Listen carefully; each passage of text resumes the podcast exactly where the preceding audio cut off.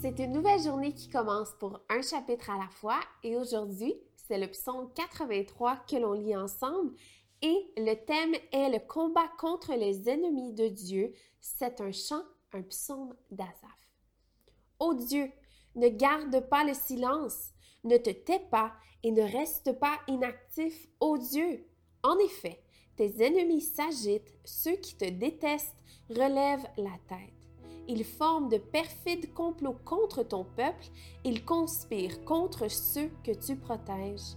Venez, disent-ils, exterminons-les du milieu des nations et qu'on ne se souvienne plus du nom d'Israël.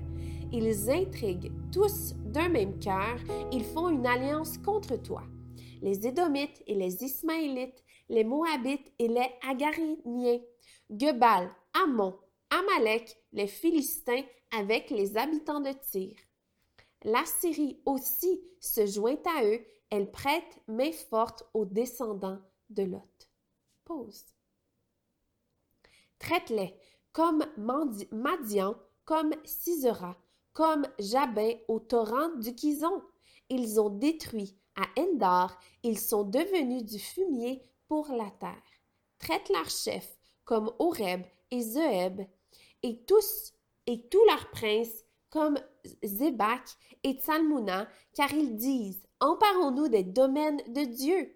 Mon Dieu, fais-les tourbillonner comme la paille emportée par le vent, comme le feu, comme le feu brûle la forêt, comme la flamme embrase les montagnes, poursuis-les de ta tempête et épouvante-les par ton ouragan.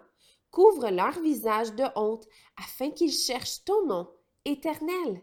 Qu'ils soient confondus et épouvantés pour toujours, qu'ils soient honteux et perdus.